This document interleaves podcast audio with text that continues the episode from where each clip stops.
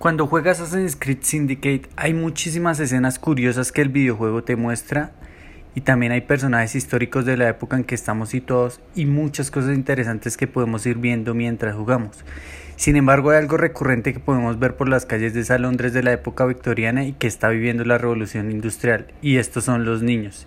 Y es que nosotros nos preguntamos, ¿por qué hay tantos niños? ¿Por qué hay niños trabajando? ¿No se supone que deberían estar en la escuela a esa edad? ¿Qué sucede con este tema? Y hoy en el juego de la historia vamos a ver el trabajo infantil en Londres del siglo XIX con Assassin's Creed Syndicate.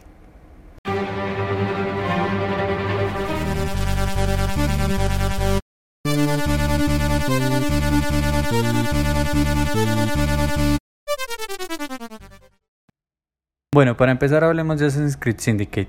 Este videojuego es otro más de la famosa saga Assassin's Creed de Ubisoft. El videojuego fue lanzado en el 2015 y nos pone a jugar en Londres del siglo XIX, específicamente en la época victoriana, y así se llama la época porque era gobernado por la reina Victoria, que incluso ayudamos en varias misiones durante el juego. Pero también estamos viviendo en Londres la revolución industrial y eso explica por qué vemos tantas fábricas en el juego. Y con tantas fábricas viene consigo el trabajo, medio para el sustento de numerosas personas, ya que Londres alberga una población grande. Un dato que nosotros pudimos encontrar es que la población del Reino Unido y en especial de Londres casi se duplicó entre 1800 y 1850. Esto se debía a muchísimos factores de la época, como que los campesinos llegaban a la ciudad buscando mejores oportunidades económicas, o la migración de extranjeros, o que existían familias integradas por numerosas personas. Pero bueno, volviendo al tema, la población de Londres aumentaba, pero también aumentaba la pobreza, que se alojaba en barrios como Whitechapel, en la descripción que existe de este barrio en Assassin's Creed Syndicate dice lo siguiente. Un distrito conocido por su elevada pobreza. Los residentes, incapaces de encontrar un trabajo digno, recurrían a mendigar, hurtar, estafar y prostituirse. Con esto ya se puede ir uno dando una idea del por qué en Assassin's Creed Syndicate hay escenas como estas que muestran la pobreza de Londres.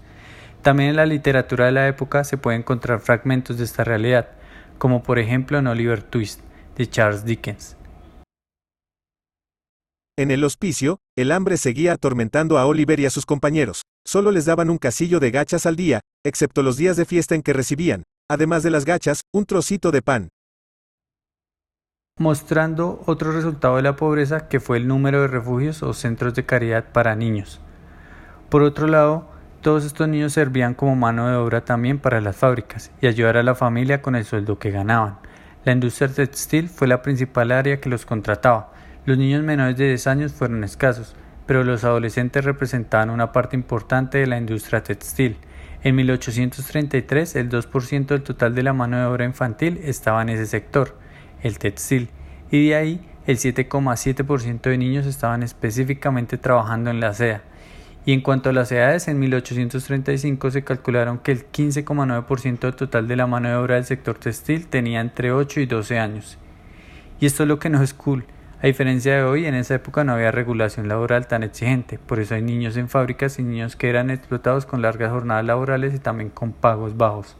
Nosotros creemos que esto debió haber sido terrible y un problema tan grande desde el punto de vista social porque terminó plasmada en este videojuego. Como por ejemplo si revisamos la descripción de otro barrio llamado Southwark, donde dice Southwark es un distrito industrial lleno de aserraderos, sombreros, cerveceros, alfareros y otros comerciantes. Hombres, mujeres y niños se parten la espalda en fábricas que escupen humo negro.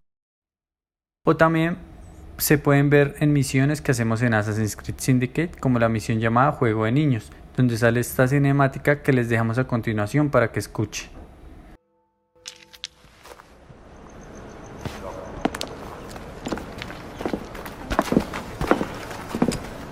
¿Qué lugar es este? Me alegro de conocerlos al fin. Esto es Babilonali. Nuestro trabajo es conocer bien las calles y brindarle a los niños la oportunidad de controlar su propio destino. Clara, el señor Green cree que podemos ayudarnos mutuamente. A cambio de nuestros servicios, solo les pedimos un favor. No veo por qué no. Ya se llevaron casi todo mi dinero. ¿Qué es un favorcito en comparación? Hay varias fábricas en la ciudad que utilizan a los niños casi como única mano de obra. Trabajan durante horas por un sueldo mísero y a muchos no se les permite ni siquiera abandonar las instalaciones. Sufren mucho. Necesito que los salven. ¿Ese es el favorcito? A cambio, les ofrecemos contraespionaje. Y claramente lo necesitan. Oye, espera un momento. Voy tarde a una cita. ¿Aceptan las condiciones? Aceptamos. Fue un placer, señores. La chica que escuchamos aquí se llama Clara Odile, la cual según la biografía era hija única de la familia Odile, que era una familia pobre y pues esta chica a los 10 años tuvo que trabajar para mantener a su familia porque además de ser una niña pobre, su padre los abandonó y su madre quedó postrada en una cama por enfermedad. Pero bueno, Después de este fragmento, Clara Odi nos pone en una misión secundaria ayudarla a liberar más grupos de niños que se encuentran en fábricas de Londres. Pero aparte de ver niños en estos lugares, también se pueden encontrar en otros trabajos como ayudando a sus padres en la carpintería e incluso nos ayudan en el juego con materiales que nos traen y que nos ayudan para mejorar nuestras armas. Esto es lo que se puede ir viendo en Assassin's Creed Syndicate y que nos habla un poco sobre el trabajo infantil en Londres del siglo XIX. De igual forma, con el paso del siglo salieron varias leyes reguladoras del trabajo infantil, como por ejemplo la Ley Fabril de 1833, donde se establecen cosas como que los niños menores de 9 años no podían trabajar, los que ya cumplían los 9 y hasta los 13 años no podían trabajar más de 9 horas, y también que los niños entre 14 y 18 años podían trabajar un máximo de 12 horas por día. Lo otro fue que se ordenó 90 minutos para las comidas durante toda la jornada de trabajo. Podríamos decir que en teoría tenían un buen break. Yo estuve en un call center y de 8 horas solo tenía una hora para comer y a veces menos. Pero bueno, no me desvío, también la ley Fabril de 1833 imponía que los patronos tenían que proporcionar una escuela a los niños que estaban bajo su cargo.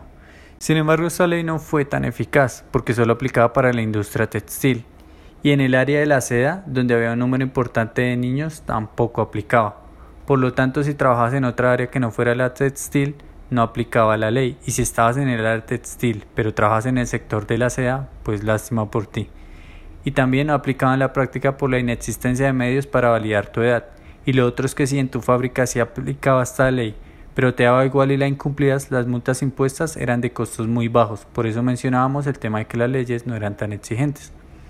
Pero con el paso del tiempo esto fue mejorando y las prohibiciones al trabajo infantil aplicaron a otras áreas como el trabajo en el interior de las minas con una ley que salió en 1842 y otras que seguían reduciendo la jornada laboral de los niños en las fábricas textiles con leyes de 1844 y 1847.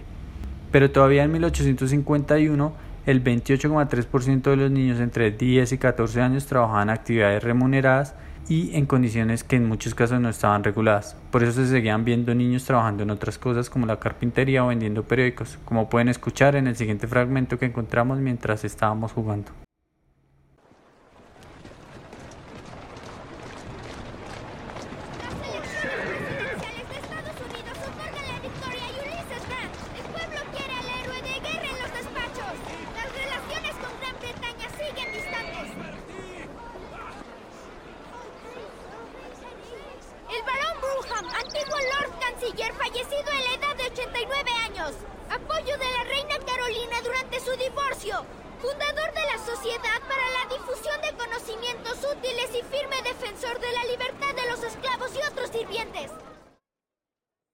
Y datos de tiempos después seguían mostrando niños trabajando, por ejemplo, en 1875, en donde en Inglaterra habían 118.000 niños menores de 13 años que trabajaban en la industria textil.